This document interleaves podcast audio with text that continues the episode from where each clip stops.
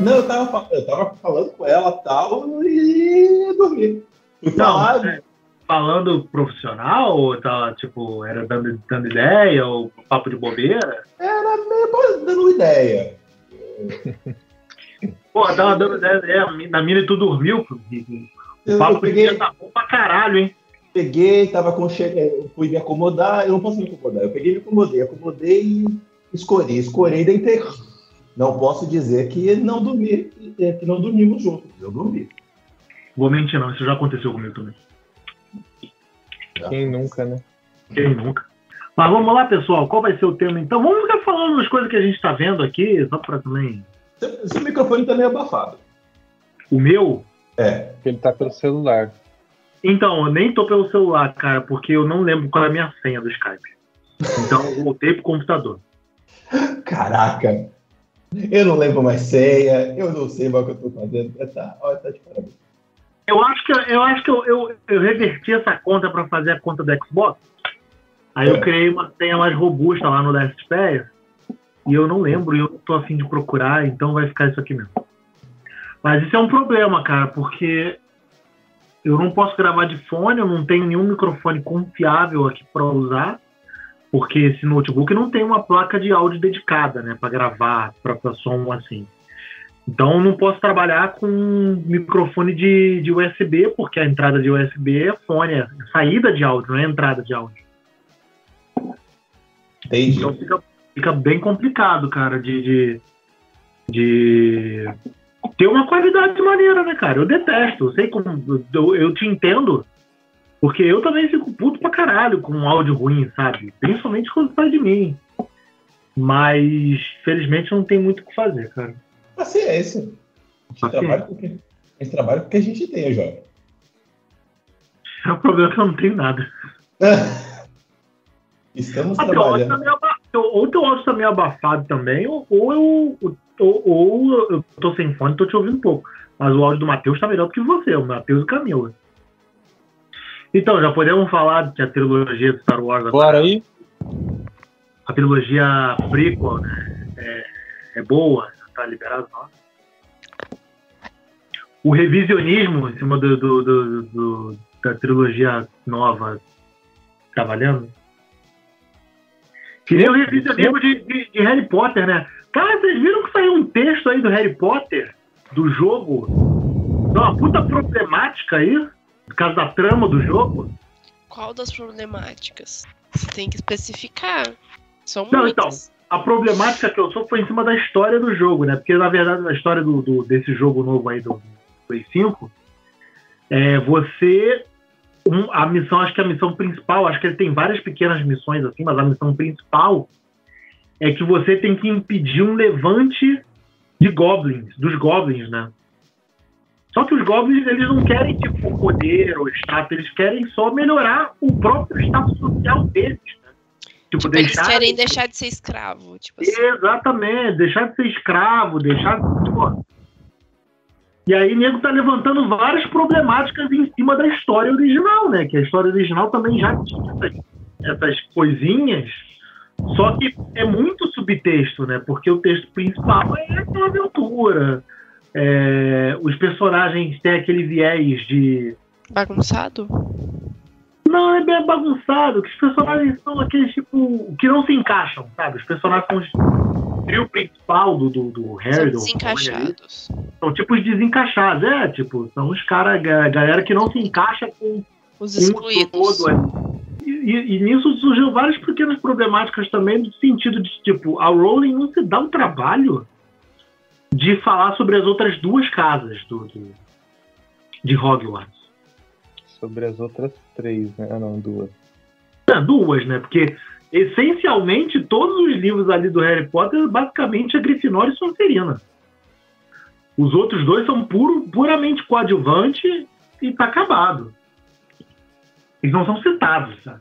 Quer dizer, são, são citados no ambiente ali de escola, mas não, não, eles não têm uma função narrativa coe- é, coesa. Alguma coisa que faça sentido narrativamente para eles estarem ali. Estão ali Eu acho, eu acho que a Warner tá gastando dinheiro com tanta porcaria que ela já devia ter comprado os direitos do livro da, da J.K. e ter feito um universo só Warner, sem a J.K. Não tem como. O, o contratual dela que ela ah, Jesus. O contratual que ela tem com a Warner impede isso. Tudo, tudo, tudo que tem qualquer coisa de Harry Potter, ela ganha royalties. royalties Ela, é ela tem que ganhar. Ela tem que ganhar. ela royalties, ganha muito. O contrato inicial que ela fez com a Warner é tipo uma bolada muito grande. Então, tipo, não tem como ela ganhar, é, deixar de ganhar. Ela nunca sai perdendo, entendeu? Eu, eu acho justo, porque ela é criadora e tudo mais, mas como é a J.K., que é problematiquíssima, eu, eu vi no problema. Eu acho o problema. Porque, né, é- ela. eu acho que é tipo. é, eu acho que é George Lucas, de Star Wars. Sim, é o George Lucas. Mas eu Velho, acho que o Jorge Lucas. ele Jorge largou a mão é já. Ele, ele já deu uma largada de mão, sabe? Ele Ah, já mas deixou o as coisas Lucas não mais. tira mais martelo hoje, não. Não, o- Mas o ele vendeu, né? Ele, ele vendeu a Não, ele empresa. vendeu a JK não vai fazer é. isso. A JK não vai vender. A A JK JK não não, é a JK. burra. Não que Mas- ele seja, tá? Mas. Ela sabe a mina de ouro que ela tem na mão. Mas no Tá audiovisual sempre tem. ó. Mas no audiovisual sempre tem um advogado e um produtor que sabe ler letra pequena e sabe passar o pé numa pessoa. Isso daí é que que fácil de seria? fazer na O que seria do, audio, do audiovisual sem um advogado, sem, criando, porque, interpretando que. letras miúdas, né? estragando. Da por isso mesma que eu- forma que a gente tem o Filipe aqui. Pois é. Por isso que eu falo que não é impossível, eu acho que tem que ser a coisa que a Warner tem que fazer imediatamente é passar o pé nela. Então, é o aí, Porque Aí, passar cara, o pé, eu- porque passar o pé, porque passar o pé em autor é a coisa mais fácil de fazer, é o que mais acontece. É Aí horrível voltando falar aí para as problemáticas, cara, É. inclusive que o Nick falou aí. É, salientando essa a pessoa, né, a pessoa J.K. Rowling, é que ela cria o universo do Harry Potter muito também voltado em uma visão, como é que eu vou dizer, conservadora. O Matheus acho que vai, vai, vai, vai sacar muito disso. Tipo, que a, a, a, a briga de Harry Potter, na verdade, todo o, o, o, o trama de Harry Potter não se trata de, de é, mudança de status quo. O, o, o, a briga é para quem trata melhor aquele conservadorismo empreende, é, é, enraizado, enraigado do, do mundo bruxo. Tipo, é, se você é um conservador legal, no caso Dumbledore, tá tranquilo. Agora, se você é um conservador radical como Voldemort, não, aí é problema. Você Calma, tá me falando. calma, Tá calma. me falando que, na É. verdade, no final das contas, é. é, é um- é- Ai, caraca, Segura. Segura Calma. seu ódio com Harry Potter, Beto, porque Calma. aqui a gente não tá falando de conservadorismo quando a gente fala de Voldemort. Com o Voldemort a gente tá falando de fascismo nazismo. Com o Dumbledore a gente ainda tá na democracia. Que tudo bem, ela pode conservar costumes no mundo bruxo, mas a gente não tá falando de extermínio e genocídio. O Dumbledore não tá defendendo isso. Calma, É, calma. ok, ok, ok. No máximo, o Dumbledore tá desviando dinheiro de Hogwarts. No máximo, no máximo pra pagar para pagar alguma conta de banco que ele ficou devendo, mas tipo, não, não são coisas que se comparam, igual aquela discussão que a gente teve com o The Last of Us, de comunismo e democracia, que a menina tava falando que por que comunismo e não democracia? Porque elas são coisas que não se comparam. Eles estão em áreas, eles estão atuando em áreas diferentes. Tanto que o Valdemort ele tem é coisa do, do fascismo mesmo, né? Do, não nem, nem é do fascismo, é do nazismo, né? Então, tipo, o, o Dumbledore no máximo é um Biden. Talvez ele esteja ali pagando uma guerra no. Acho que nem isso, acho que ele é tipo, sei lá, um. um- um- um- um- uma Margaret Thatcher, assim, sacou? Pode Vocês ser. estão indo muito longe na referência, mas tá bom. Vamos na manha. Ele é um estilo assim, meio. Porque eu acho que, na, e, e- e- e, na verdade, até tem um, um- um escritor indiano, cara, um estudioso indiano, que é uma parada assim, que ele compara o, o- a magia no Harry Potter como a mão invisível do mercado. Mas é, É, isso. o quê? Calma aí. Que calma, volta, eu não entendi, me perdi. Ele compara compara, ele, ele compara a, a, a- a- como se a magia no universo do Harry Potter fosse a mão invisível do mercado. Que aí entra. Aí já entram os tópicos já de neoliberalismo tal, as coisas. Sim, eu tipo, lembro mais ou menos isso da escola. Como Eu assim? acho- Como eu assim? acho que vocês estão, A mão invisível do. Acho que vocês estão indo muito longe, gente. É, calma. tipo, a magia. Vocês estão tudo. Gente, Aí, Beto. Aí, Calma, calma. calma, calma, Porque, calma, tipo, galera. o conservadorismo talvez aí, puta, vai parecer que eu tô defendendo a JK. Mas o conservadorismo aí é da obra inglesa, tá O ligado? medo, o medo é defender a JK, né? É, o conservadorismo aí talvez seja da Inglaterra, porque se você pegar Senhor dos Anéis, Senhor dos Anéis, eles estão querendo derrotar o Sauron, mas estão devolvendo as terras de. de. De Gondor para um rei. Na então- verdade, tem um negócio que assim, Então, eu assim- acho que, a, acho que a Camila, a Camila que falou, a Camila não, mentira, a Carol uma vez falou que, na verdade, a solução boa pro Harry Potter era começar a fazer as aventuras das escolas de magia no resto do mundo, porque não era possível que só em Hogwarts se desse bizu. sim. A- a- a- Não, não, tinha, hora não tinha que ter esse negócio de animais fantásticos, não. Gente, pega, tem. Tem. São quatro ou cinco escolas. Tem- não tem- lembro. é, não lembro agora. Eu também não lembro Enfim, agora. tem uma no Brasil, tem é, é, a Hogwarts, tem as duas outras de escola que apareceram na escola de tribu. é, ai, gente, no campeonato tribu, tribruxo. Enfim. É, pega e faz as aventuras, faz o- os Harry Potters, as Hermiones, os Rones, das outras escolas. É, o, o, o Rick Riordan fez isso com o Percy Jackson, né, cara? Ele, ele, ele fala da, da escola, a, a, a es- escola, né, vamos botar assim. A escola do Percy Jackson é baseada no panteão grego e depois na sequência, né, porque não é exatamente a sequência, mas vamos dizer que é sequência porque os personagens do Percy Jackson aparecem, é, é uma escola romana.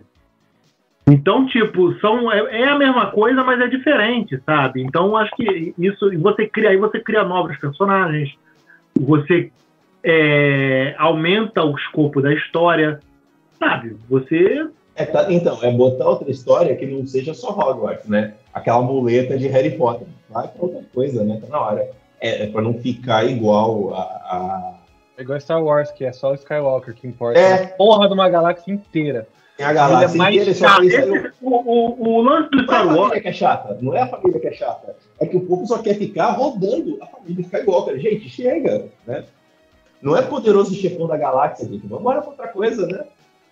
Não, hoje tá acabando isso. Até o Mandaloriano, porra, Ah, não. tá acabando Ah, não. isso. Mandaloriano. Mas o Luke Mandaloriano é Skywalker tá lá no final, né? É, então, tem o Luke Nem que Skywalker. apareceu o É, bosta, aí né? entra o, entra o fanservice, né? Eu sou fã, Então, quero você, você serve você pra puxar o saco da família Skywalker, caceta. É isso que ele tá falando. Eu entendeu? vou, eu vou mudar, eu vou mudar essa frase. Eu sou, você é fã, você tem mais que se fuder. Essa é a nova frase do fanservice. E, cara, esse negócio do Harry Potter, eu vou defender Harry Potter aqui. Mas é tipo, se a gente for seguir essa de que o Harry Potter mantém o conservadorismo, a gente tem que aplicar isso pra todo mundo, porque eu sou justo. Rei Leão mantém o conservadorismo, o, o Simba não volta lá pra tirar o Scar e agora ele vai parar de ser rei vai adotar os ideais de maconheiro do Timão e Pumba e, pô, Antílope, pode viver sua vida Então, achei esse estilo aqui mais maneiro, galera. Vamos- É, pô, Caraca, mas vocês vão muito longe, gente. Senhor dos Anéis, Senhor dos Anéis, todo mundo lutou pra caralho pra colocar a coroa na cabeça do Aragorn, porque o Aragorn é um pouquinho melhor que o Sauron. E Frozen é a mesma coisa, tá todo mundo se tornando rei, rainha ou presidente ali. Então, tipo, eu acho que eu acho que aí a galera tá começando a pegar no pé da franquia Harry Potter por causa da bosta da que a pessoa J.K. é. E que tá certo, tem muitas coisas de conservadorismo que eu andei vendo, que é a retratação dos judeus ali, tem uns nomes problemáticos, que tudo bem, a gente tem que falar sobre isso. Mas aí, pô, isso daí, ah, porque o Dumbledore é conservador, e ele é tão conservador quanto o Voldemort. Cara, o Mufasa e o Simba também são, a Elsa também é, a Pequena Sereia também é. Então, tipo, todas essas obras do mainstream estão vindo, estão culminando apenas para um lado político, que é manter o status quo. E, tipo, Quero dizer- faz muito isso também. Quero dizer que eu não tava nem ligando pra Pequena Sereia. Mas como eu tô vendo o Nerdola chateadíssimo porque a, pequena, porque a sereia é negra, eu vou assistir esse filme na primeira fila em IMAX 4K Full Pô, HD. esse, filme, esse filme vai ser um flop, hein, cara. tem tudo pra ser flop, cara. Tem tudo, Tem mas eu tudo vou ser assistir. top esse filme. Mas eu vou assistir esse filme na primeira fila 4K de Oclinho até se pá, porque eu, pra- eu quero ver. Vou- Deve ter matéria de cinema em série depois, com eu, com eu falando bem desse filme pra ver Nerdola chorar. Eu, eu até podia comprar essa briga, mas esse ano eu decidi que eu não vou me desgastar. Então eu só vou me desgastar com Barbie. A única briga que eu vou comprar é de Barbie. Que Barbie não vai ter discussão. É que Barbie você não vai ter discussão, porque vai ser o melhor filme do ano. Já falei num grupo de amigos meus que se já printaram, tá lá. Se Barbie for ruim, eu vou desistir da minha carreira e vou virar advogado. Tá lá printado, é uma verdade. Podem me cobrar depois, eu já deixo aqui registrado também. Botar no cinema em série, botar no cinema em série, então não vale. Vou É, entrar na é. faculdade, então estou deixando aqui. Vou entrar na faculdade de Direito e aqui daqui quatro anos eu me torno advogado. Sim. Cinco. O Felipe é advogado também e foi pro cinema de volta. Você tá arrumando, na verdade, desculpa. Não, pô, eu só tô querendo ganhar dinheiro mesmo. Sabe que eu acho impressionante, mudando um pouco de assunto aí, foda-se o assunto que vocês estão falando. É. tá, tá chato já. Já cansei da JK. É, das duas. Da J.K. Rowling e da J.K. aqui do Brasil. Aquela farofada. Mas essa aí sumiu, né? Ah, deixa ela quieta no canto. É, Vocês viram o que a Jenny Ortega falou? Vocês, aliás, vocês assistiram Vandinha? Eu assisti Mandinha e gostei. Eu não, eu não vi, não. Eu vi o primeiro episódio e dormi e depois eu desisti de ver. Eu, pô, eu curti pra caraca. Eu achei legal pra caramba. Vandinha foi do ano passado, foi o único terror que eu aguentei. Que eu considero terror, né? Porque o Matheus acha que eu, terror é outra coisa, né? Pra mim isso já é terror.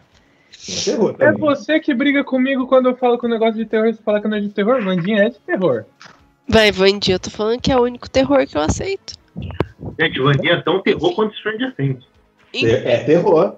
É é. terror. Vocês viram o que ela falou em uma entrevista? Eu vi Ela- que ela falou uma merda aí, né? Não, é, não, mas aí que tá. Eu não acho que é tão merda o que ela falou. Eu vi a entrevista. Uma parte da entrevista, na verdade. A parte que ela fala isso. Ela fala de uma forma indignada sobre a fama dela por conta de Vandinha. Não que. Tipo, ela não tá totalmente errada no que ela tá falando. É, eu, só, eu, eu acredito que ela poderia ser um pouco mais grata pela fama e pela visibilidade que ela recebeu com Vandinha. Só que eu entendo o lado dela. Porque ela, é, segundo ela, ela fez inúmeras outras obras antes de Vandinha. Obras que ela se orgulha de ter feito. Porque a atuação dela é boa, é, o roteiro era um roteiro bom, ela tinha falas boas, ela com- é, enfim. Era uma Pô, produção Meio, pô. boa. Nunca esquecer desse clássico Disney Channel. Hã?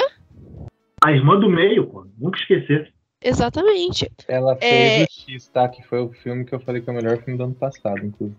Então, então, tipo assim, ela fez vários filmes, ou mesmo que sejam poucos, quais, for, quais ela fez, ela se orgulha. E ela ficou famosa por conta de Vandinha. O, o estouro, né, foi por conta de Vandinha. E ela citou alguns exemplos que deixou a desejar para ela dentro da produção. Como, por exemplo, a Vandinha, um exemplo que ela, ela mesma cita que a Vandinha, ela tem uma cena em que ela vê um vestido e ela gosta muito do vestido, que é o vestido que ela usa no baile. E o quando a personagem era pra personagem olhar pro vestido e falar tipo, ai, amei esse vestido, que lindo, mas eu não sei porque eu estou falando assim, porque afinal é só a Vandinha, eu não penso coisas alegres assim. E era pra personagem falar isso. Daí chegou na cena, ela se negou. Porque a Vandinha não fala desse jeito. A Vandinha não. Não fala, ai, amei esse vestido, que bafo. Ela não fala essas coisas. Ah, então, tipo assim, ela começou a se transformar a atriz chata que refaz roteiro, porque ela não concordava que a personagem falasse aquilo, porque não cabia no na personagem falar uma frase daquela. Então, tipo assim, eu não acho que ela está totalmente errada. Mas aí É a uma produção, tá- é uma produção assim. Eu gostei bastante de Vandinha. É porque eu Só não quero falar que- da produção da Vandinha, mas vocês sabem que a produção da Vandinha é dos criadores da, de Smallville, né? Então, mas pera, pera. Mas é... quem leva o nome é Tim Burton.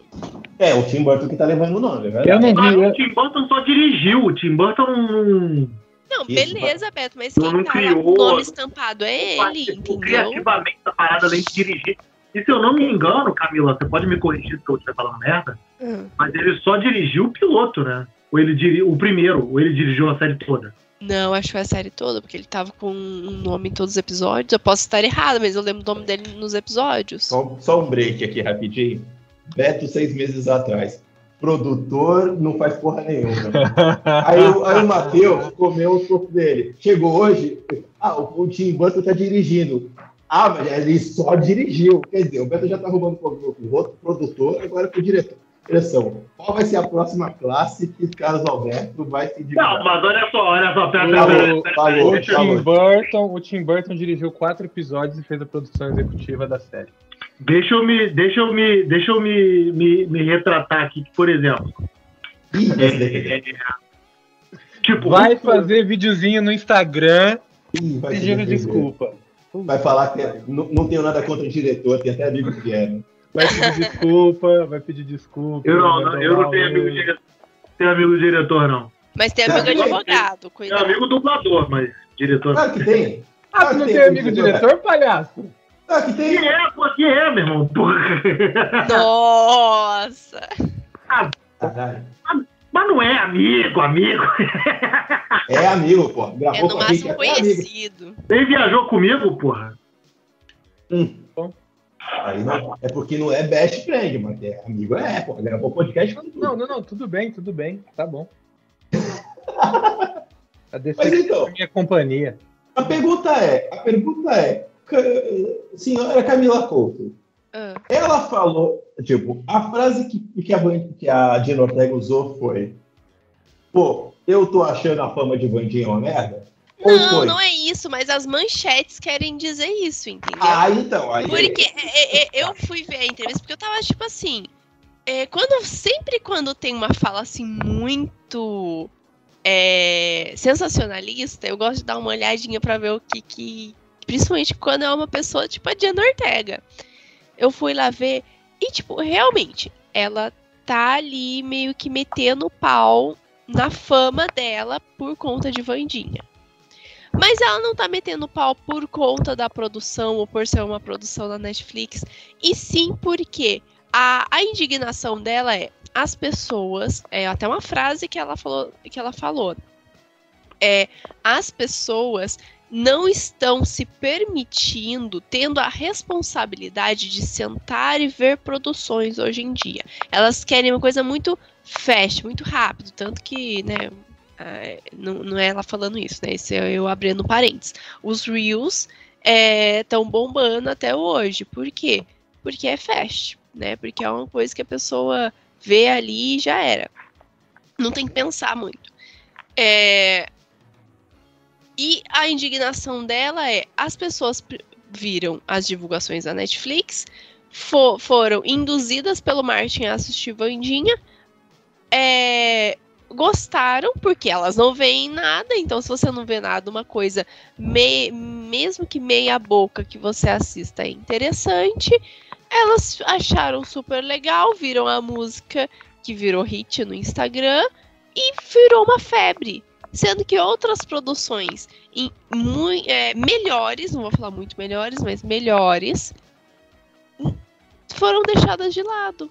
Tipo, é- que ela- serve. ela está subestimando o próprio trabalho, até mesmo em, em um momento ela fala: Eu não sei se, que, se o- os trabalhos bons que eu estou recebendo agora, que eu ame- almejava, que eu tinha como objetivo de vida receber, que eu estou recebendo, é realmente pelo meu mérito, se eu realmente mereço estar nesses trabalhos, ou se eu estou recebendo esses trabalhos apenas porque eu fiquei famosa numa série da Netflix. Pô, mas aí também, Está né, fazendo caraca, duvidar né? da própria capacidade. Pô, mas, Mas, aí eu, mas eu né? entendo ela, eu entendo ela. Sim, porque parece que é algo dado. Sim. Entendeu? Pensa, é, é, isso não é só com ela. Eu percebo que é um padrão. Sim. A, a Flores Peel, é, desculpa, gente, eu não consigo pronunciar o, Eu não sei o nome, nome dela. Eu não sei o nome. sobrenome dela, e não é agora com o nariz entupido que eu vou conseguir. Florence, é, a Florence, gente, maravilhosa, uma atriz top pra caramba. Mas teve a visibilidade quando pegou uma produção onde ela bombou. Entendeu? Ela fez um- uma caranga de filme bom. Mas não. Foi, pegou ela. É, ah, precisou ela pegar um filme da Marvel, uma produção assim, pra daí sim ela bombar. Um Midsommar, pra daí ela bombar. Mas o Midsommar não é filme grande. Mas, Mas é bom, mas é um filme bom. É, quer dizer, mas Vandinha é bom também. Ela não é, tipo, ela pode, ela pode falar. Eu posso entender que esteja falando que, poxa, olha, eu não fiz só isso na vida, vamos ver as outras coisas que eu fiz. Mas, pô, não vai meter esse louco Não, que a- mas ela não meteu o pau de falar assim que é totalmente ruim. Ela só falou que tem produções muito melhores que ela já, já, já participou e ela não recebeu reconhecimento por essas participações. Isso que foi ela citou todo do ator, né, roteiro. cara? Tipo, Ela, ela citou, tipo assim, o roteiro tá fraco. Eu tive que sentar com os roteiristas e falar: ah, eu fiz workshop, eu fiz uma ins- inserção na personagem da senhorita Adams. A senhorita Adams não fala desse jeito. Não tem como vocês, roteiristas, colocarem isso, porque ela não fala desse jeito. E ela começou a se tornar a atriz chata que quer mudar o roteiro por falas que estavam totalmente erradas. Até Aí, ontem, aí eu acho. Entendeu? Então, e isso torna, então, a gente torna a produção fraca, entendeu, Rick? Então, tipo assim, a gente consegue ver agora que a produção, de certa forma, só teve o desempenho que teve em questão de roteiro porque ela deu uns empurrões. Porque senão a Vandinha ia virar apenas uma menina mimada vestida toda de preto. Isso aí é Eu- mérito dela. Ela, ela, ela demeritar. Eu entendi o ponto dela. Eu, então, eu tô entendendo onde quer chegar. Só que aí é demeritar o próprio mérito dela como atriz. Mas, como... Rick, infelizmente é assim. Ah, Infelizmente é mas assim. Pensa. Merda. É, eu, eu penso, eu adapto isso pra minha vida. Pensa, eu escrevo um monte de coisa, eu faço um monte de texto, participo de um monte de, de podcast. Daí eu vou, faço um Reels engraçadinho de dança, fico famosa por isso. E, putz, todo o trabalho que eu tive por conta do, do tudo que eu escrevi, os artigos que eu escrevi, não valeram de nada porque eu fiquei famosa por causa de uma dancinha que eu fiz no TikTok. Não desmerecendo os TikTokers de dancinha. Mas Ah, não é o que eu, eu- sim. não é o que eu TikTok é quero dizer. Tá falando que é tudo safado, uma A merda. é Ô, ô, Filipe, você vai ganhar uma grana ferrada, hein? Se depender de mim do Beto. E Vamos os ajudar. fãs dela, e os fãs dela não vão ser fãs de verdade dela, vão ser fãs Ah. a partir de uma dança do TikTok. Exatamente. Eu- Então aí eu você vou- coloca eu vou em xeque o talento da pessoa. Eu, Eu vou Exatamente. ajudar a Jane Por exemplo, então. nesse exemplo que eu dei sobre mim, as pessoas que viriam pra me seguir seriam por conta de uma dancinha, não por conta dos meus textos. Então, dois, três meses depois, quando eu escrevesse alguma coisa, ou quando eu criasse um conteúdo, participasse de um podcast e falasse, por favor, leiam isso, ouçam isso, eles iam falar pra mim, nah, não quero, me faça uma dancinha. eu gostava, então eu eu gostava da, eu gostava da Jane Ortega ontem, até ontem eu gostava dela, mas a partir de hoje eu sou fã. Porque, mano, é isso, sabe? É, gente. É um, quer- é um problema, é um problema que eu vejo, que eu sempre falo, eu vejo em público, que aí a gente sempre tá falando, não, porque as produtoras, etc. Cara, as produtoras, elas se adaptam de acordo com o que tá vendendo. E o público tá querendo coisa rápida. E aí, quando o público reclama que as coisas estão sem profundidade, eles não estão assistindo coisas com profundidade. E eu sou fã true da, da Jana Ortega, porque eu não assisti Vandinha, mas assisti X e Pânico 5 e eu gosto dela por causa desses dois filmes. Ah, Então é para falar de, da Gina Ortega, já que ela quer ficar a famosa, vamos procurar, vamos procurar ela lá no Jenny the Virgin, que ela é a, a Gina novinha. Pronto, tá resolvido. Eu sou fã original. Vi ela na Irmã do Meio no Disney Channel. Meu Isso, Deus, é Meio. mesmo, ela é Gina Virgin. Ela é, ela é a Gina Virgin, é a nova, a versão É nova da Gina mesmo. Ah, é de lá que eu conhecia ela. Pois é, olha aí, você não estava dando valor também, ó, dona Camila. Pegamos, ó, não dá valor. Ô, Rick, por favor, são duas cenas que a menina faz. É uma- as duas, as mesmas duas cenas que repete em- nas 10 temporadas. Você não deu valor para ela. Ai, não Rick, vai ver se tô lá na esquina. É tipo o Daniel Kaluuya, eu tô com ele desde quando o Black Mirror não era modinha. E desde quando o Corra não existia. Eu ainda. odeio Black Mirror. Eu também odeio. É isso. Cara, Black É isso. Mirror é uma série bem bosta, viu? Eu É só assisti isso. os dois primeiros Cara, episódios. eu tenho Era, um era lá, meu consagrado. muito. Porra, aí, se você, você não gente. beleza, mas uma Não, série não. bosta já é outra coisa. Ah, é, cara, é uma série. é uma ponte muito grande aí. O episódio É. do Daniel Kaluuya é bom. Peraí, mas você Eu- começou eu da lembro do dele. quarta temporada? É Eu sério? comecei da primeira temporada. A primeira, é o ele é da episódio primeira que é? temporada. Primeiro. Olha lá, o fã do Black Mirror que não sabe que o Daniel Kaluuya tá no segundo episódio da temporada original do Black Mirror. É o do episódio da bicicleta. Ah, eu... tá, tá, tá, tá, tá, é verdade. eu falei. E tem o episódio do, do cara do. O melhor pra mim é o seguinte, do cara do Planeta dos Macacos. Porra, mas aí é boa. Não, pô, fala- falar que não gosta de Black Mirror, ok. Falar que é uma merda, pera lá, jogador. Ah, é uma. Não, Não, eu não é- falo que é uma merda. Não é uma merda. É só que pra mim não funcionou. Porque Não, a cada episódio eu tenho muitos gatilhos. Então eu. Eu Mas prefiro eu- não. mas- eu parei mas eu na primeira que- temporada. Eu parei na Mas primeira eu acho que isso é temporada. de propósito, Camila. Black Mirror é uma série pra te Não, eu- causar esse incômodo. Eu- eu- não, eu sei que é, mas pra mim não funcionou exatamente por isso. Eu, eu vou sustentar a merda que eu falei, porque eu tenho vários motivos. Porque você tem grana pra bancar advogado. Pode falar, Matheus. Eu vou sustentar a merda que eu falei, porque eu acredito piamente no que eu estou falando, que não é uma série legal. Apesar desse É. bicicleta ser legal. Inclusive, para eu falar em sustentar a merda que fala, eu preciso fazer um. Eu preciso botar ao vivo um negócio aqui. Que vai ser dois podcasts seguidos, eu vou ter muito medo de falar isso ao vivo. Mas o Beto estava certo. Ele me indicou a série que é o Ruptura Ô, da gente, Apple. vocês estão querendo adiantar o apocalipse? Como é que é isso? É, tá esquisito, mas o Beto acertou. Ah. O problema é que o Beto acertou. A série é boa. Eu, eu vi Ruptura e. Relógio parado acerta duas vezes, né? Só boto vocês em boa, se vocês me escutassem mais vezes. Não, eu não Pera, não- foi, foi o Beto que tava indicando toda hora é, ruptura? Foi o Beto, mas ninguém ouve o Beto porque o Beto fala muita merda. Nossa, eu jurava comecei que era falar. você. Eu mandei lá no grupo falando que era você, mas era o Beto. Desculpa, Beto. Não, é, é que eu vi, é que eu vi. Não, é Pega porque Não, é que o Beto falou que a série era boa, mas ninguém ouve o Beto. porque É que o Beto fala uma vez, aí o Rick é o emocionado, entendeu? O Beto falou uma vez, ruptura é boa. Não, é, caiu vamos nesse corrigir ponto, isso. aí o Rick ficou. Vamos tipo, corrigir vamos lá, isso. Rick. A- Não é a- que a gente não ouve o Beto. A gente ouve, a gente só não leva a sério. A próxima, a próxima agora é An- Andor. Vamos ver Andor. Andor, Andor eu acredito que é boa, mas eu não vou atrás. O, o Andor, eu tô falando com você igual eu fiz com o Rick. Não, beleza, Beto, vou lá ver. Vai na frente. Vou, vou, vou, vou, pode, pode contar Vai lá, vai lá, te mando. Já lá, que eu te mando lá. mensagem. Já volto, Vai. já que eu respondo. Fica tranquilo. Eu fui assistir sozinho a porra da série. Eu falei, vamos assistir todo mundo. Vamos, vamos sim. E sozinho a porra de Westworld até o final. Não, mas assim, porra, é, na época lá eu vi contigo até a terceira, né? É, pois é. Terceira Aí a gente viu. Quarta, quarta que eu não entrei no clima, cara. Quarta Agora- eu vi o primeiro e, e desliguei, meu irmão. Assisti sozinho. Carreguei esse piano eu sozinho junto com a Ju. Pô, para de Aí- reclamar aí, eu vi contigo até a terceira, porra. Eu, hein? É como se tu ficasse enchendo o saco a cada temporada falando, vai, vai ver que é bom, gente, vai ver que é bom. Tava lá, porra. Eu, hein? A Josi desistiu na segunda. Ela falou, ah, não vou mais não. A Josi desistiu na segunda, falou, não Ah, mas parou bem, né? A segunda é melhor, porra.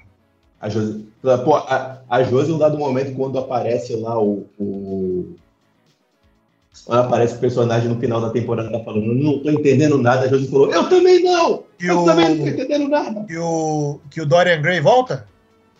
Aí, não, é quando o, o- alguém vira e fala, eu não tô entendendo. A Josi falou, eu também não tô, eu vou parar de assistir. Ele que tá lá Esse-. Esse me representa. Eu não vou, não vou, não vou mais. Aí eu assisti Só sozinho. Eu Carreguei queria esse falar que eu piano. gosto muito da primeira temporada de Westworld, mas é que eu não tô afim, entendeu? Eu tô afim de Naruto. 20 minutos de lutinha, entendeu? Eu não tô afim de pensar. Minha cabeça Cara, tá doendo muito. Aí quando eu penso, ela dói. Mais do que ela já tá pensando, entendeu? Cara, eu, Mas eu ainda vou assistir. Eu acho é muito geracional por isso. Duas coisas muito geracional para pelo menos para mim no meu, no meu caso. É, eu não tenho mais saco pra anime. E olha que eu tipo ainda quero ver que o Dragon Ball lá do do Piccolo com o Gohan. Eu quero ver. Uhum. Eu até vi, eu até revi aí quando abriu no, no HBO Max. Eu revi o Dragon Ball Kai. Que. Revi não, né? Porque eu não tinha visto, mas o Dragon Ball Kai você praticamente já viu, que é o Z resumido, né? E eu, eu revi. Mas pulei episódio pra caralho, assim, tipo, via, via culhão. Não tem mais saco de ver, assim, tipo, na moral, sacou? Eu não consigo mais ver anime também, não. Também, cara, o desenho, assim, tipo, por exemplo, vamos botar assim. É. Liga da Justiça, eu vejo numa boa. Pô, eu tava vendo, você tava vendo. É porque não é tão, é porque não é tão maduro assim como como Liga da Justiça, mas Jovens Titãs, eu tava revendo aí alguns episódios. Não, tem uns episódios fantásticos ali, muito clássico. O quê? Jovens Titãs, assim, tem, umas, tem uns episódios muito clássicos. Jovens Titãs não é anime, porra.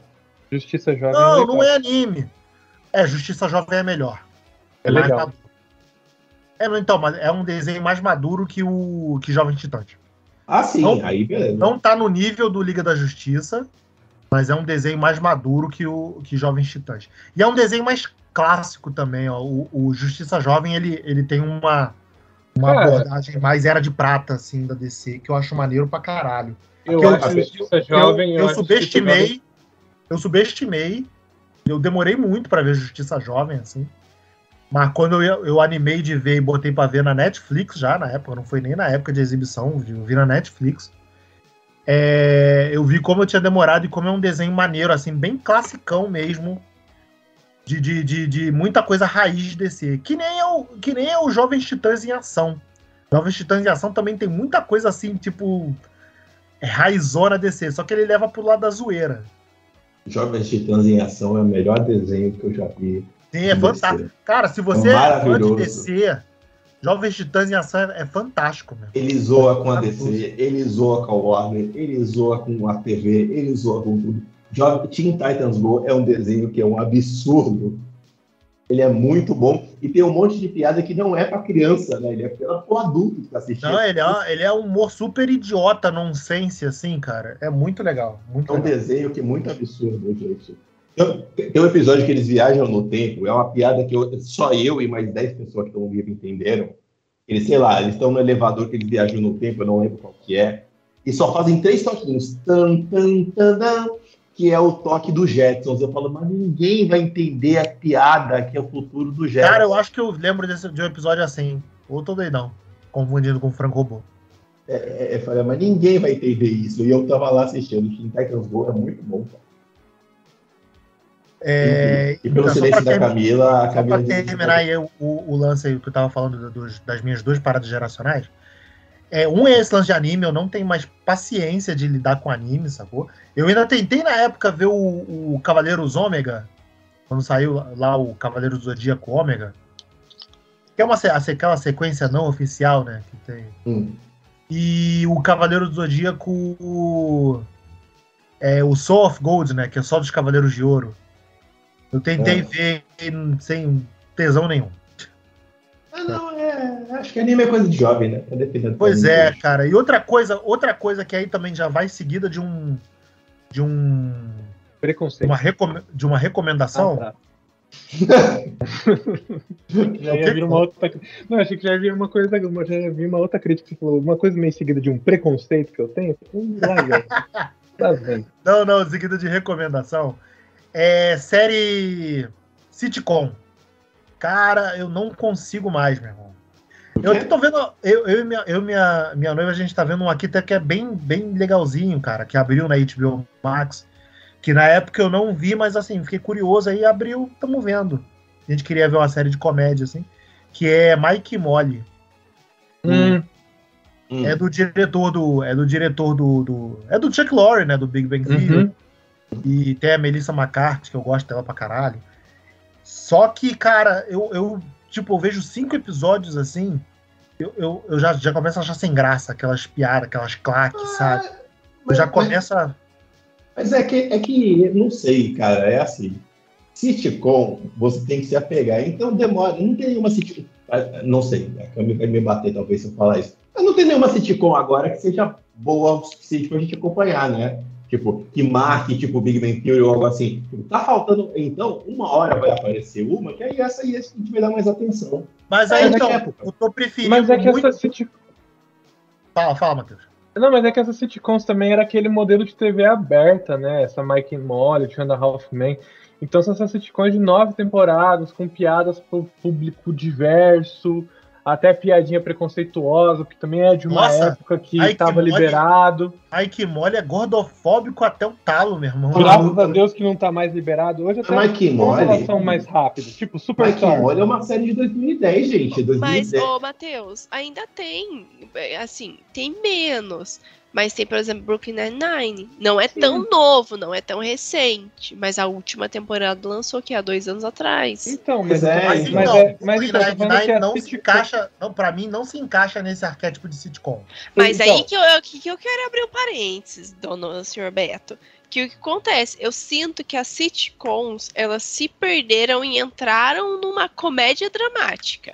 Por exemplo, é, tá aí aqui eu novamente falando de Maravilhosa Senhora Maisel do Prime Video. É, era pra ser considerado não exatamente uma sitcom, mas uma comédia.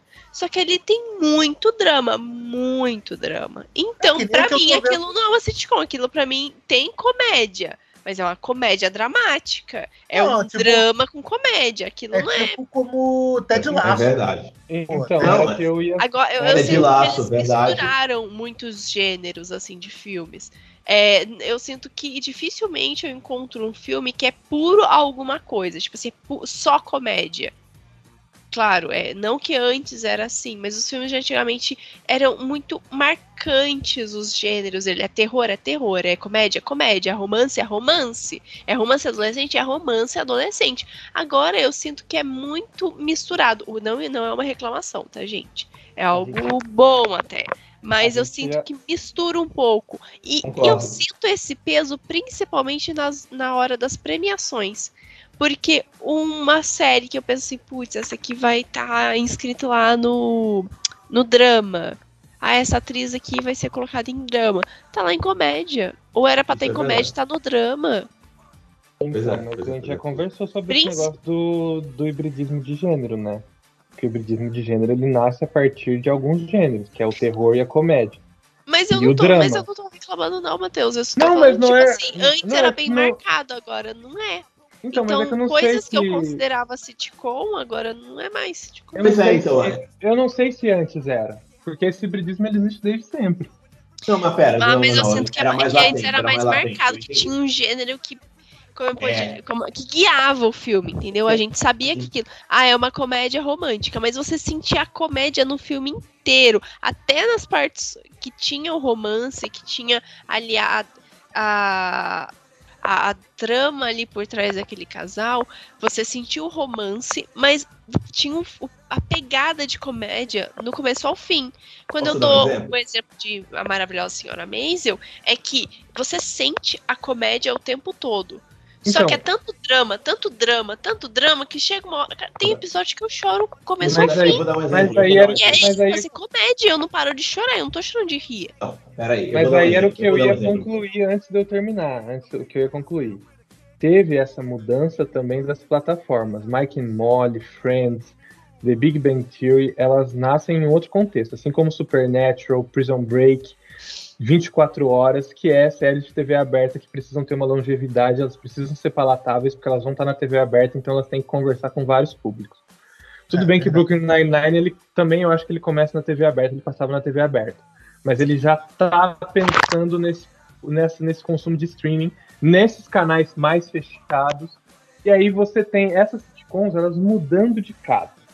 E aí você abre para outras possibilidades e não precisa ser um, uma produção longeva. Por quê? Tipo Superstore. Superstore, seis temporadas, acabou. É, Brooklyn Nine-Nine, sete temporadas, acabou.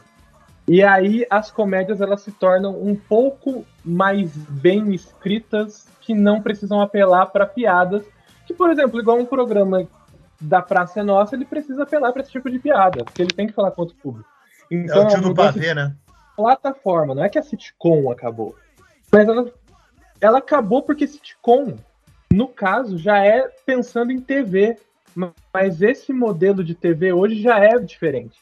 Então, os conteúdos eles vão mudar. Da mesma forma que a HBO está fazendo série de drama, que passa no canal da HBO, mas a gente está pensando em um outro formato, série de nove episódios, que vão ter três temporadas, duas temporadas, ou que vão ser até minisséries.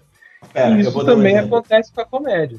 Matheus, eu vou dar um exemplo desse que a Camila tá falando, que assim, é emblemático pra gente pegar. Eu entendi todo o ponto. Sim, você tem realmente. Você pode nichar mais ou descer mais assim no nível, por assim dizer, por causa da TV e deixa de estar na TV. Ok. Mas, por exemplo, um exemplo clássico que eu tenho: Fleabag.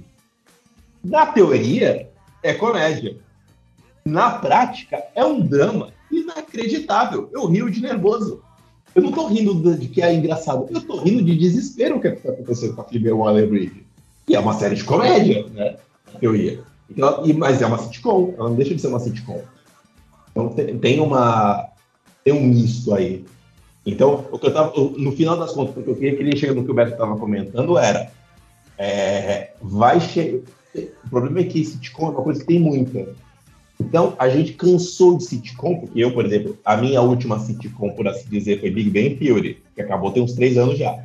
Mas eu falo, ah, eu não quero mais saber de sitcom. Mas daqui a pouco aparece uma que é renovada aí, e eu falo, pô, essa aqui eu vou dar uma atenção. Então é de temporada, é da nossa vibe, tá, a fim de assistir ou não. Então tem hora que não tá. A gente não tá mais na pegada.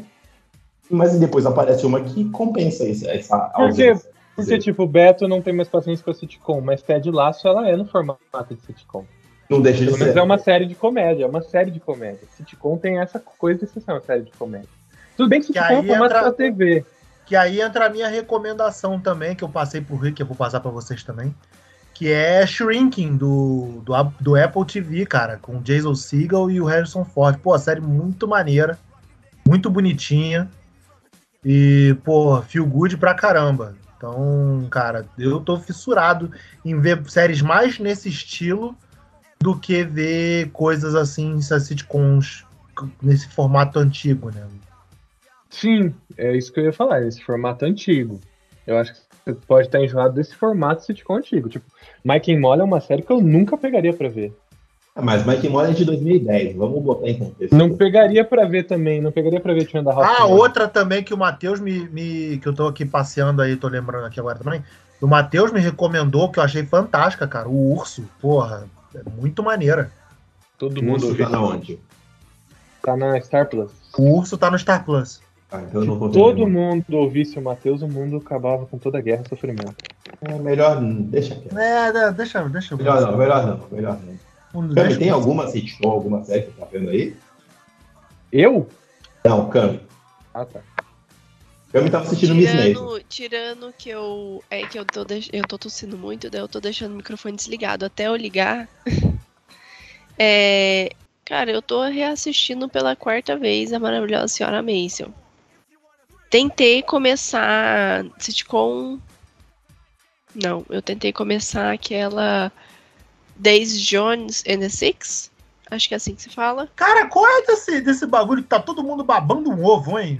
Não sei, eu tentei começar o primeiro episódio, daí eu falei, putz, vou pintar a unha, não dá pra eu ler legenda. Vou lá, vou, vou colocar a senhora, você maravilhosa senhora você porque eu já decorei. também.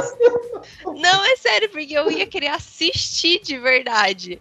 Daí eu falei assim, cara, não dá pra eu assistir de verdade pintar a unha. E aí eu preciso de uma série pra pintar a unha. Pô, Eu vejo várias coloquei- coisas trabalhando, pô. Ah, Beto, você é esquisito, né? Eu sou uma pessoa mais normal. Lá vem o Beto com essa porra de assistir filme trabalhando. Desval é o que a Diana Ortega fala, desvalorizando o cinema. cinema. Isso, isso mexe tanto. Isso não, mexe com vejo- a Jenny Ortega. Eu não vejo nada com a Diana Ortega que eu tenho que dividir minha atenção. Minha atenção é só. Isso, mexe tanto com o meu, com o meu, com o meu toque. Mas tudo bem, Beto. Tudo bem, Camila. Continua aí. Mas então é isso, Não, Camila. Você é pode botar isso. dublado, você pode pô, Você pode fazer duas coisas ao mesmo tempo. Enfim, não, mas daí eu decidi que, ah, não, uma coisa nova agora. Não, eu quero só pintar minha unha e assistir uma coisa bem simples. Que eu já sei as falas de corda. Eu fui e coloquei a maravilhosa Senhora Maisel no piloto, que o piloto eu acho que eu já assisti umas 10 vezes. Que eu re- realmente sei de cor as frases. É tipo Harry Potter, eu sei de cor as frases. Então, a- a- o piloto de A Maravilhosa Senhora Maisel eu também sei de cor as frases. Eu ainda vou assistir Ma- Miss Maisel por causa da Camila, porque a Camila fala tanto de É, é o seu dever, Rick. Cara, eu não mais tô de um ano também. que eu tô aqui. Outra Eu coisa nem- também, eu não consigo assistir eu nem mais falo- da Amazon Prime, maluco. Eu nem tô falo quase- pelo. Eu nem chamo essa série pelo nome, é a série da Camila. É a série da Camila. Eu tô assim também. Eu falei, qual é Eu tô por um Cara, fio pra. teve- eu acho engraçado, teve um, um amigo meu, o Denis, ele falou assim: é, Camila, você se parece muito com a Mid, que é a senhora Maisel. E na época eu não entendi, mas depois de um tempo eu pedi pra ele me explicar. E ele falou que falou todos os adjetivos e os defeitos da senhora Maisel e, e o que se parece comigo, tanto de, tanto de qualidade quanto de defeito. Daí, e agora que eu amo ainda mais a personagem e a série, porque realmente se parecia muito comigo e por isso que eu amo assistir aquela série, porque ela é idiota igual eu.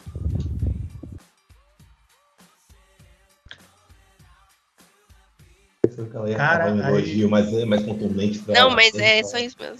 Não tem nada pra complementar, não. Pensei que ela fosse fazer um elogio mais contundente pra si mesma. Ela fala, ah, porque a personagem é idiota. Calma! Ela faz umas cagadas que eu falo assim, cara, eu faria com certeza uma cagada dessa. E é isso. Daí ela vai lá e faz uma coisa maravilhosa. Do nada. E em seguida ela já faz outra idiotice. Então, tipo assim, é muito eu. Porque eu vou lá, faço uma idiotice, daí eu faço uma coisa muito incrível e depois eu cago em cima de novo. Essa é a vida. Acabou, acabou Camila Miss Maisel? Não, ainda tem a quinta temporada que lança agora em abril, que eu tô assim, ansiosíssima. Prime Eu já tô, tipo assim, Aí na Prime acaba. Video, assim, já tô lá em cima, assim, vocês vão me dar, né? Vocês vão me dar a série, né? Vocês- vão deixar eu assistir o screener, vocês vão deixar, né?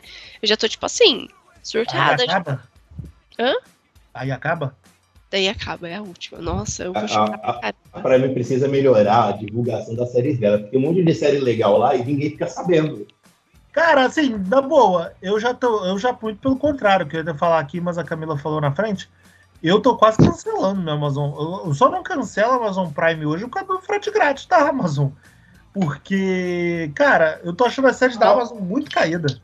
Pelo contrário, tem um não, eu tô série achando, boa, eu tô com Eles ritmo. não divulgam. Eles não divulgam. Aí a gente descobre umas coisas assim. Aí aparece esse baratinado uma Apple TV da vida que vem com um monte de série boa e divulgando. A gente se, a gente se encanta. Mas isso é Pelo assim. contrário, eu acho que as séries da Amazon não são tão divulgadas quanto deveriam e tão, tem série ótima. Mas é isso que o Rick tá falando. Mas não é o que eu falei, viado. Eu, desculpa, eu entendi o contrário. Acabei de fazer um. Acabei de fazer um Rick's Planning aqui. Presta atenção, caralho. Desculpa, eu entendi o contrário. A, é porque teu áudio tá mano, distante, cara. Caralho. Ah, deve estar que nem o meu também. Então foda. Tá suave. Mas enfim, é, é isso. Tem um monte de série boa que não divulga. Aí a gente esquece da Amazon Prime. Precisa ficar. A gente precisa de uma Camila do nosso lado pra ficar falando: olha, essa série é boa, assiste lá, vai lá na série. Esquece da Amazon, não. Olha, essa série que é boa. Fala, É, mas Miss Então, Maisel mas daí ainda foi vocês vão se ferrar, porque eu só vou falar de Senhora Maisel e é isso. E Rex. Mas Ah, não, Rex é da Miss Maisel, esquece. É, aí, Miss Maisel ainda foi Rex é divulgada, né, cara? Tipo, Miss Maisel ainda rolou. O Senhor dos Anéis também bombou aí de divulgação. Mas e, e- mesmo assim, cara, acho que também divulgação não é o problema. Eu acho que as séries da Amazon estão caídas mesmo. Não, Beto, eu, eu, eu não acho que estão caídas. Eu acho que o problema da Amazon é que ela acerta. Ela investe em uma série pra acertar naquela série. E ela acaba deixando de lado outras. É, tipo, ela escolhe um camisa 10, ela escolhe o front. Isso, ele- ela escolhe um. É tipo Galvão Bueno com o Neymar. É, só- pro Galvão Bueno é só o Neymar que existe no campo. Pra Netflix é a mesma coisa. Tipo, vocês vão ver o quanto vai bombar nas redes sociais de vocês é, a divulgação da Senhora Maisel agora em abril. Vai bombar. Porque a Netflix tem essa série como a galinha do dos ovos de ouro dela. Uma delas, né? De- a galinha dos ovos de ouro. É. Ai, gente, desculpa. A Amazon vai bombar de divulgação da Senhora Maisel por conta disso. É a galinha dos ovos de ouro. Entendeu? Então, ela escolhe algumas séries pra investir. É, qual que era a outra que ela investiu esses tempos? É, não é o Olho do Mundo? Ai, Pô, tô a do Jack Ryan. aqui. Aquela do foi- tempo. A Roda do A- Tempo. A Roda do Tempo. É, A Roda do Tempo, eles investiram. É maneira essa a série? segunda eu tava pra temporada. ver, eu tava pra ver e não, não, não me animei. Maneira? É boa, eu gostei. É cativante, não segue totalmente o livro. Tanto que eu tenho o livro, mas eu não li ainda, porque o livro parece uma bíblia de tão grande, né? Então eu ainda não li, porque eu tô com preguiça. E. Mas parece ser bom. É, é, eu assisti a primeira temporada, eu gostei. Hum, algumas amigas que leram o livro falaram que não gostaram tanto porque não seguiu o livro. Mas assim, eu que não li, para mim tá bom. Tem um furo outro, mas pra uma série, um furo outro, o que, que é um furo outro, não é mesmo? Depois a gente podia fazer um podcast de adaptações, né, cara? Porque. Não, tá bombando de adaptação tá, aí esse ano. Tá dando... Não, não é, nem, não é nem o fato de, de- disso, não, mas de discutir a visão de adaptação, né? Tipo, porra, porque Last of Us aí, nego tá puto pra caralho, falando que a SEC Já, que, que Já. tá seguindo o jogo, blá blá blá. blá, já, blá. contei- já falei pra vocês sobre gente que fica puto com adaptação. Você não pode dar ouvido porque não é pra ele ter ouvido. Eu Boa. confesso que eu tô no time das pessoas que não tá gostando de The Last of Us. Você não tá gostando? Ah, Matheus, porra, você tirou o dia pra De uma- errado hoje, né? De uma boa parte dos episódios eu não tô gostando. Inclusive, Ah, esse vai te domingo. catar. Não, eu não tô acreditando nisso. Inclusive, esse episódio domingo eu não gostei desse episódio. Desse último episódio. Caraca, Eu acho que eles perderam uma chance de desenvolver o relacionamento do Joey com a Ellie muito grande, porque eles mudaram uma. Eu acho que. Tá, depois em qualquer dia aí eu sou Eu cancelado tava- por eu tava tá falando da arrependido. queridinha do momento. Eu tava arrependido de ter falado que você não é meu amigo. Não se arrependa, não. Por quê? Você, tá, você também não tá gostando de Last of Us? Não, Ah, não. eu tô achando f- fantástico. Não, ela é, ela é fantástica, mas eu acho que. É que eu preciso falar um pouco de quando passa pro audiovisual.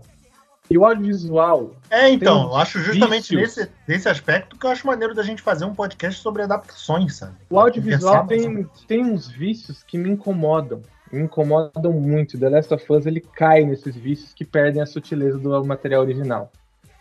Tipo, Mas ele tá levando muito a... Eles estão levando muito a sério o material.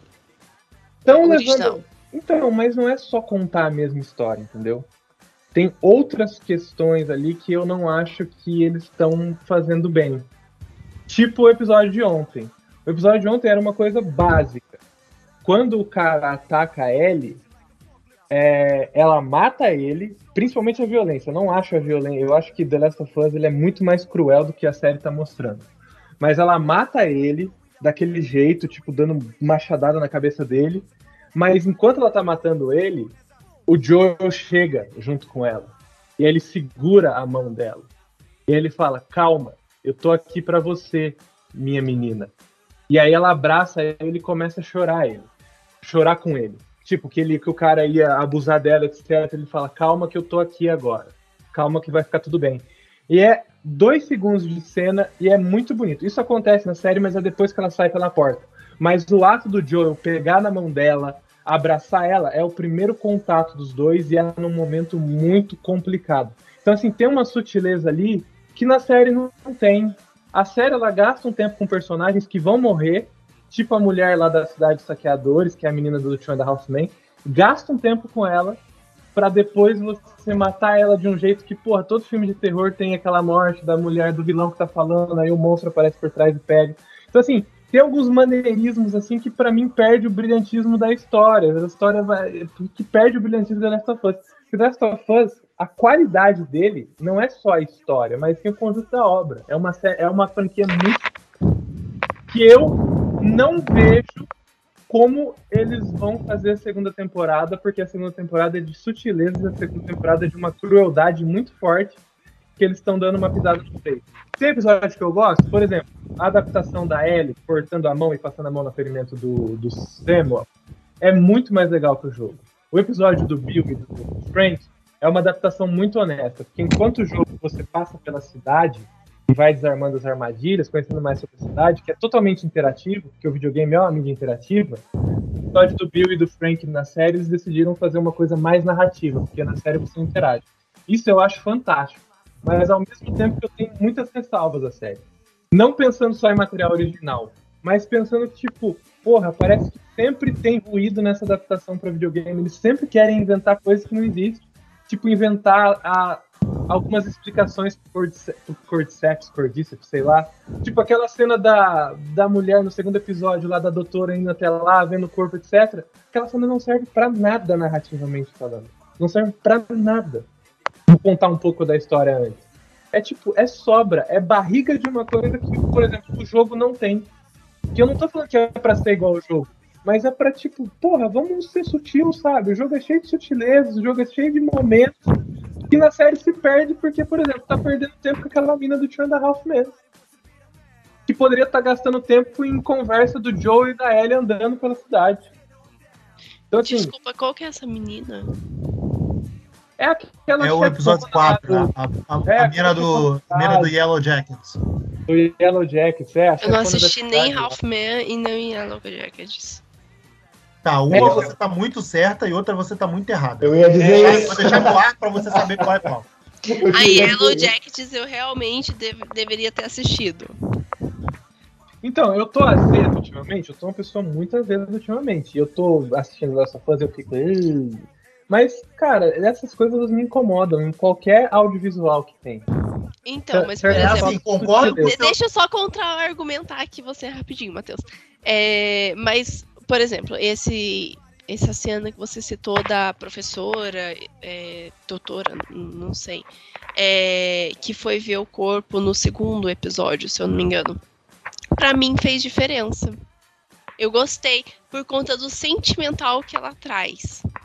Do tipo, ela foi lá ver e ela avisou as autoridades do tipo, cara, vão ficar com as suas famílias.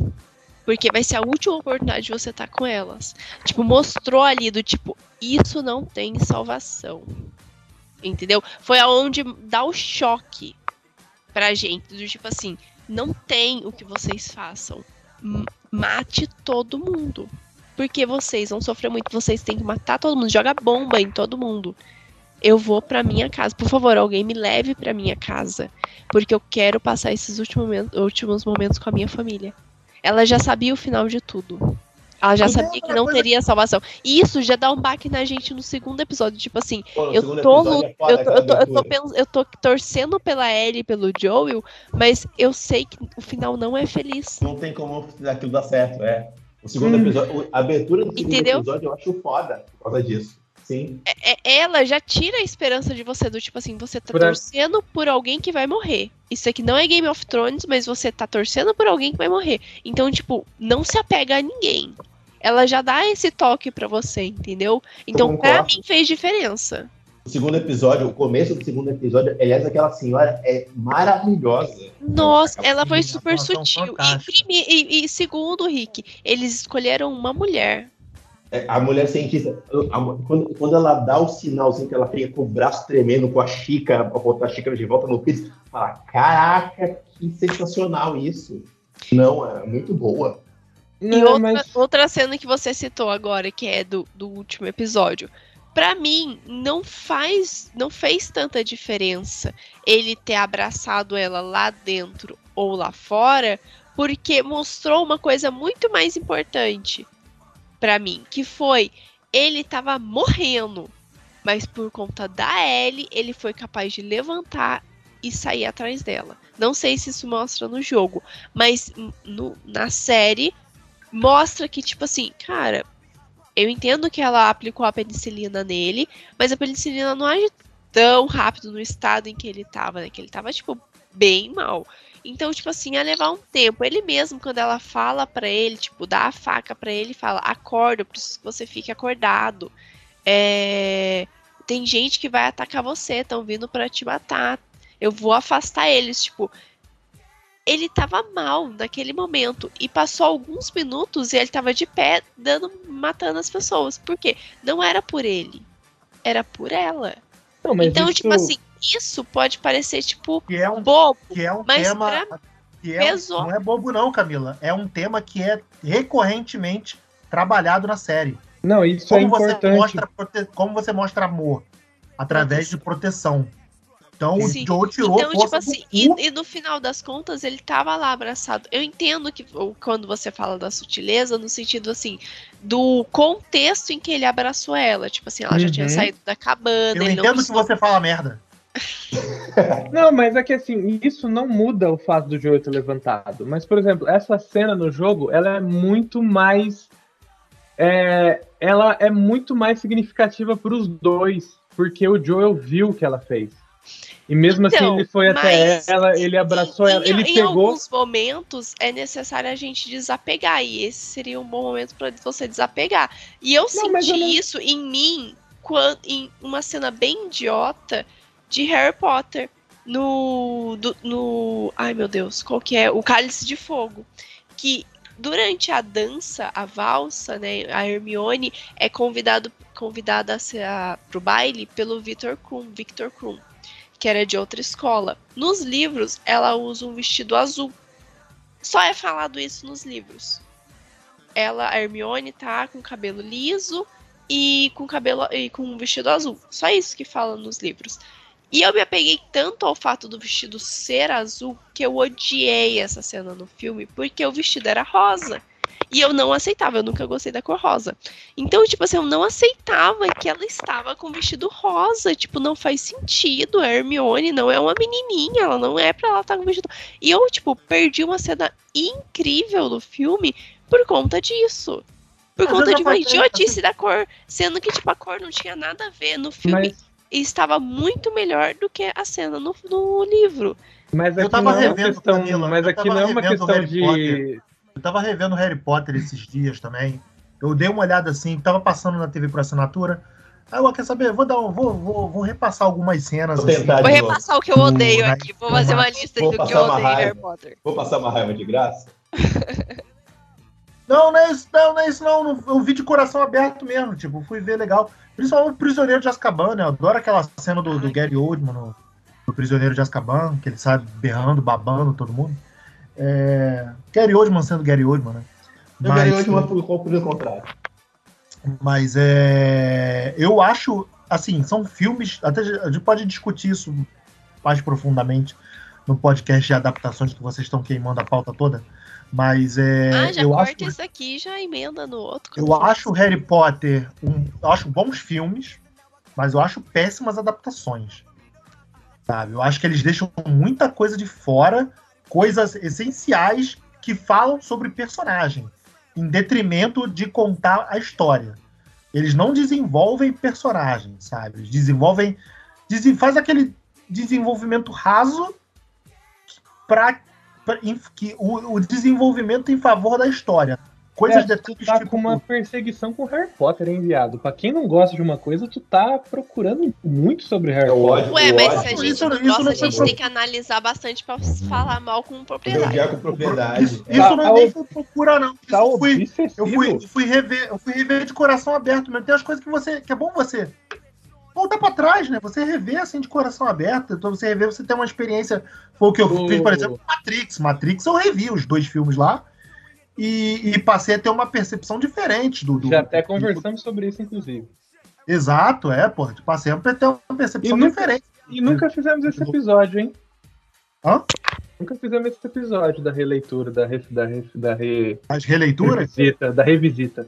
Ah, e o Star, o Star Wars, Star Wars aí, ó, porra, eu, eu, eu, eu- é, claro que houve outras obras aí que fizeram olhar pra trás e ver realmente o valor da trilogia, da nova trilogia lá, né, do, dos episódios 1, 2 e 3. Mas eu acho esse, esse, esse, essa, essa olhada pra trás, às vezes, é importante. A gente já discutiu sobre isso, Matheus. Sim, isso que eu tô falando. A gente já discutiu, a gente nunca fez esse episódio, inclusive. É, Não, bota, aí eu- lá, bota na agenda, Rick. Vamos fazer. O The Last Boa, of boa, Us, boa, quando sair, eu vou reassistir. Não tô falando que a série é ruim. Mas eu não tô achando ela incrível como tá sendo dita. Eu tô achando ela boa. É, eu acho Mas que você, eu acho que você não, não, não, pegou certas sutilezas assim que, que a série Eu- prefere dar destaque em Uhum. relação ao jogo. Eu Por acho exemplo, que a série, a série Essa cena da mulher já tá super jogado na nossa cara que fudeu quando o Joel tá indo até o Bill e o Frank e aí ele fala, foi uma loucura aquela época, a gente vai passar por um lugar que eu não quero que você passe. É, ela, por quê? Eu quero ver os tanques, etc. E aí a gente vê uma quantidade enorme de tanques de guerra, uma quantidade enorme de corpos ali. Assim, pra mim isso aqui já explicou não, Mas você esse tá é o falando, terceiro não, você tá episódio. falando de isso aí foi isso aí foi outro episódio. Isso aí já Foi outra outro parada. episódio. O da tudo mulher, o da, o da senhora. O da mulher da é senhora foi um segundo. Eu sei que foi É. outro episódio, mas isso faz parte da construção, isso tem que ser feito aos poucos. É quando você cria uma cena inteira pra, tipo, acentuar uma coisa. Isso eu tô falando É, em mas assim, geral. eu acho que esse, Então, isso eu tô essa, falando em essa cena geral dessa pra mim. abertura, essa cena dessa abertura, pelo menos pra mim, foi muito mais contexto da origem da parada, que o jogo não te dá. Não, mas é porque não importa. É, é essa Mas questão, não importa. importa. Não, é, mas eu importa. acho, eu acho legal. Não eu importa, acho legal, eu acho Mas, legal pra- por exemplo, pra conflito. mim importa, porque eu, eu- se eu não. Digamos assim, se eu não fosse pesquisar.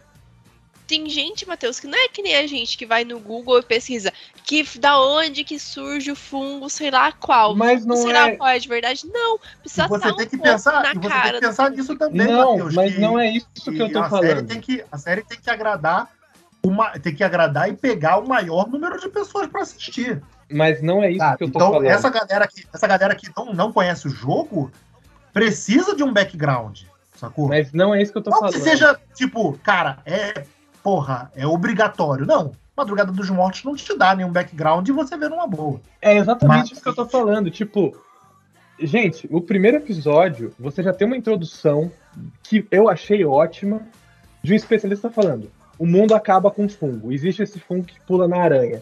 Pode, se um dia esse fungo pular no ser humano, acabou. Pronto, a gente já entendeu. Porque The Last of Us, a história, tanto que vocês estão vendo infectado nos últimos, nos últimos episódios, não é sobre isso, não é sobre o fungo. O que a gente precisa saber é que a humanidade acabou. Ponto. Por causa Mas é um isso que fungo. eles estão mostrando agora. Por isso Mas que tá você- tendo tanto infectado, porque tá mostrando que a humanidade no geral acabou. Tanto que as pessoas. Esse último episódio, você mesmo falou pra mim. É uma descrença à humanidade. Sim, mas é por isso, tipo, é aí por isso que eu falo, não importa saber, ah, é porque eu cordi, se eu fizer um fungo, vou explicar isso. Essas coisas são excesso de explicação. A gente aprende isso quando a gente tá escrevendo roteiro. Excesso é excesso. Porque você Na sabe. verdade, na Eu verdade, cara. sei, mas as pessoas na hora Eu delas não sabia o que era esse caralho desse fungo. Então Mas eu, eu saber que é, vem do trigo, vem do, da aveia, vem do farelo, fez diferença. Na verdade, ele não Mas vem, é né? Ele eu tô- evoluiu naquele, naquele Mas ecossistema. é exatamente isso que eu tô falando. Tipo, eu não Desculpa. sabia. Eu não sabia. No jogo você não sabe. Eu não sabia. Porque é uma informação que não é importante. para o jogo, Não, porque a dinâmica do jogo é diferente da série. Mateus, Mateus, não, a dinâmica da série. A dinâmica Peraí, da série é a mesma. não, eu gente. acho. É o É, É a mesma relacionamento. dinâmica, mas É a Matheus, Não, não, relacionamento- Matheus, eu, eu falei no é sentido de no jogo não é importante pra saber a origem do fungo, porque você não vai lidar emocionalmente com ele. A, a- a dinâmica do jogo é outra. Você, você mesmo falou que a dinâmica do jogo é interagir. Na série a gente não interage, a gente interage com a série nas redes sociais. É isso que a gente interage com a Tudo série. bem, mas não é isso que eu tô falando. A dinâmica dos dois é a mesma. Essa história, pro episódio final que vai acontecer semana passada, pra acontecer o que vai acontecer no final, é a construção da relação do Joel e Ellie, de um homem que perdeu a filha dele, ele se fechou pro mundo, ele se perdeu, ele matou gente, ele é carrancudo e ele falou: Eu nunca mais vou amar ninguém de novo. E aí entra essa menina na vida dele e ele começa a se amolecer porque ele já tem esse sentimento reservado da filha dele. Ele Mas tem isso essa tá necessidade de ser pai. Tudo bem, isso que tá acontecendo, mas É, é, mas esse é o tá- foco. Quando você perde tempo explicando de onde veio o Cordyceps, etc., você tá perdendo tempo de colocar Mas os dois tá juntos, perdendo de tempo, colocar eles diálogo. eles estão construindo tudo direitinho essa relação entre Perde o Joel e a tempo. Ellie. Eu vou resumir, Perde eu vou resumir tempo. o que tá passando. Mas não verdade, foi nem perde 10 minutos dessa cena. Peraí, foi o quê? É Peraí, sete? peraí, É Pera, 5, pera, 7 minutos, mas é 5, 7 minutos de você criar uma relação entre os dois. Mateus, Porque Mateus, pro- pera. Porque pro final, só vou terminar, pro final é importante a gente entender que o Joel, ele gosta muito da Ellie. E eu não tô conseguindo ver isso até agora. Então. Como pera, não? Pô, cara, desculpa, No mas último episódio mostrou exatamente o contrário. para de olhar pro Mateus. celular enquanto vê a série. Não tô parando, eu não sou uma pessoa que para, eu sou uma pessoa que desliga tudo quando eu assisto. Cara, é Mas assim, é tem tipo- diferença. Eu acho que você tá. Tipo, eu entendo que você possa estar incomodado com a adaptação. Só que é isso, é uma adaptação de uma outra obra. Ele não pode ser ipsis literis, ele vai ser uma tentativa, é uma adaptação. Não, tá eu- tudo bem, Eu entendeu? entendo que é uma adaptação, eu sou muito. Gente, eu gostei da série do Resident Evil da Netflix, sabe? Mas é que, tipo, aqui eles têm uma proposta de criar uma coisa e eu estou vendo isso, eu estou gostando da série. Eu não tô falando que a série é ruim, mas eu tô falando que também essas coisas não me fazem eu achar incrível, porque são coisas que sobram. São coisas que sobrariam em qualquer roteiro. Se não, se não existisse o jogo e eles ficassem perdendo tempo de explicar de onde veio o vírus, etc., movimento é vida, etc., igual fazem no. Cara, aqui não é importante eu saber da onde veio o Cordyceps, é só importante eu saber que é um fungo, o fungo pulou para humano e o fungo controla a cabeça das pessoas. Ponto. Acabou. Então, mas pra mim isso já não é satisfatório, por exemplo. Mas Porque eu iria querer. Porque eu, porque eu queria, iria querer saber, tipo, tá, mas da onde surgiu isso? Igual a Ellie pergunta. A Ellie mesmo faz esse questionamento pro Joey. Tá, mas da onde surgiu? E aí o Joe explica, e é muito inteligente essa cena. É isso Mas que eu falo, ele mesmo fala. Mas ele mesmo fala: Eu não tenho conhecimento pra te dar, eu não sei da onde veio. Daí, Exatamente, porque a gente tá seguindo esses personagens, eles não têm conhecimento. A gente também não precisa ter conhecimento pra gente ter medo dessa coisa. Quanto mais Eu a gente acho- sabe eu alguma acho- coisa, Então, menos mas medo eu, como que espectador, perdendo quero muito. saber. Daí a minha É. curiosidade não vai ser sanada, entendeu? Eu, eu acho que eu acho que vocês como, como espectadores vocês estão, vocês estão muito pro- muito engajados no, no, no- no que vocês no que, no que o Matheus não gostou. Então calma, cara, beleza. Você não gostou de, uma, de algumas coisas da adaptação, mas tá tudo bem. Calma, mas também não. E não é nem coisa de adaptação. Eu não gosto de excessos da série. Exato, Se não mas- existisse o jogo, eu também ia estar Então, mas pra- é, é esse o problema, Matheus. É que o que pra você é excesso, pra outra pessoa, às vezes é essencial pra ela conseguir entender. Gente, não, não, não seria, porque se isso não existisse no- na série, a gente não estaria falando sobre isso. Cara, Gente, não, assim, Ou a tá- gente não, estaria viado, a gente tá procurando. falando que você que você tá que não gostou. Porque Calma. não existe, não existe. Tá bom, pessoas, tá bom. Não existem pessoas reclamando que não há explicação no Madrugada dos Mortos da origem do vírus. Não Mas existem ninguém viu Madrugada dos Mortos, porra. Tá todo mundo É porque assistindo. Madrugada dos Mortos é uma merda, né, Matheus? Porra, Matheus. Calma, Cara, caralho. Mesma coisa, tá bom. Não existem pessoas reclamando porque, pô, por que, que o vírus da raiva pulou pro ser humano nesse? Porque ninguém se sabe- importa mais com o vírus da raiva, Matheus. Calma, E é porra. exatamente isso que eu tô falando. Ninguém se importa com isso. Ninguém se importa com essa explicação. Sabe? É, são alguns, são vários excessos. Tipo, eles criam uma personagem que é essa da cidade dos bandidos lá. Eles dão uma carga pra ela e ela vai morrer, como todo outro personagem extra que aparecer, porque a história é sobre o Joe e a Ellie. É isso que eu, eu não tô falando que a série é ruim. Mas eu estou dizendo, pô, eu concordo com algumas pessoas que têm ressalvas quanto a essa série. Eu tô tendo ressalvas. Eu não estou me divertindo. Os últimos dois episódios eu fiquei, pô, legal. Mas. Poderia ser melhor. E eu sei que poderia ser melhor. É... Tá ok, né, gente? Pra gente também não ficar rendendo muito nisso aí, o Matheus falando merda. É, Matheus, dá um. Dá um. Vamos, vamos jogar os spoilers do Pânico 5 na cara do, do, do Rick, pra gente sair fora? Vocês me odeiam? Por que vocês vão fazer isso Mas que comigo? spoiler, não lançou ainda. Não, o 5, não sei. Ah, tá. Susto. Vocês, vocês vão fazer isso comigo na cara que eu não assisti o filme? Você pretende assistir o filme? Eu pretendo. Vai, joga na cara para entretenimento, é mais interessante. O meu ódio é mais interessante que o entretenimento. Então, A. Diana Ortega morre no início. Sim. Como assim, caralho? Ela morre. Tá Morreu. morreu. Mano, focada. Mas é, vou te falar, eu não sei tá desse, desses seis agora, mas eu achei, aí o Matheus vai falar também, eu achei a abertura mais maneira de todos os filmes Pânico. Eu achei essa abertura desse último cinco muito maneira. Eu concordo com você. Melhor até que a do 3. Pô, do 3, eu acho, cara, eu não sei o que, que a galera vê de maneiro no 3. Eu não acho o 3 um bom filme assim. Caraca, o 3 é mó divertido. Eu só tô Eu acho que pegando. o 3, o 3 vem naquela esteira de que esse o filme de slasher tava caindo já em desuso, o, o gênero tava cansando. Aí ele tem aqueles maneirismos iguais de todos os filmes assim daquela época. Então eu tô acho que no seu gatilho, Beto, que eu sei que você não gosta de 3. Eu também não me importo com o 3 o suficiente pra ficar Que bravo. isso, o 3, é- o 3 é mó divertidinho, gente. Que isso. Não, ele é Pô, cara, legal. não acho não. Não acho não. Eu acho dos, de todos assim, eu acho o pior. Não, tudo bem, mas isso não exclui o fato de que ele é divertido. Eu, eu nem acho ele tão maneiro assim não, numa boa. Acho ele até bem bem marromeno assim, como Entre- filme mesmo. Não entre- dentro da franquia. Entre Mabruk, Mulan, Mansky e Matheus, eu sou um dos, dos filhos mais chatos, mas isso não tira minhas qualidades também. Sei não, hein? Tô na dúvida, né? Eu falei, É. que eu, ando, eu falei que eu ando azedo. Sei não. É... Uma brincadeira, Rick. Então, depois. Só tem uma crítica muito contundente ao, ao- aos últimos Jedi, que você vai. Vamos, vamos dar só um spoiler pro Rick? Vai, joga aí. A personagem principal é filha do Billy Loomis. É filho de quem? Do Billy Ai, Loomis. já nem sabe quem é, porra. Eu nem sabe quem é, Esqueci já.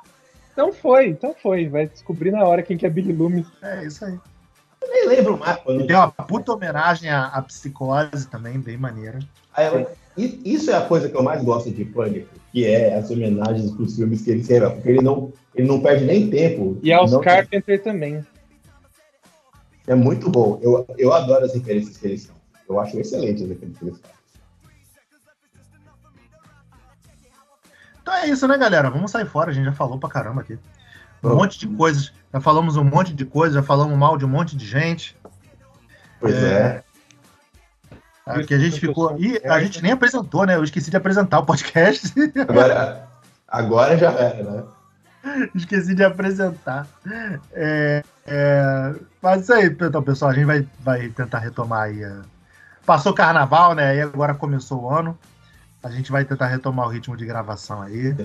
E- A, a a audiência nem ficou sabendo, porque a gente meteu, teve podcast aí que foi pro ar. É, não é exato, mas agora, agora episódios inéditos estão de volta. E eu não vou, eu não vou prometer, mas se tudo der certo, não nessa, na próxima semana vai ter texto meu no site de Pânico 5 e 6. Ih, caralho! Agora sim, Vai voltar a ter texto no site, olha, agora Vou fazer, vou fazer uma. aí, TT. Para de fazer de falsa modéstia aí, que teve um de Creed aí que todo mundo falando que foi maneiro pra caramba. Ah, é, eu, eu Tá. fiz texto de crítica agora. Mas, mas eu fiz porque o Michael B. Jordan dá, dá vontade na gente, né? Eu tive vontade Ah, de.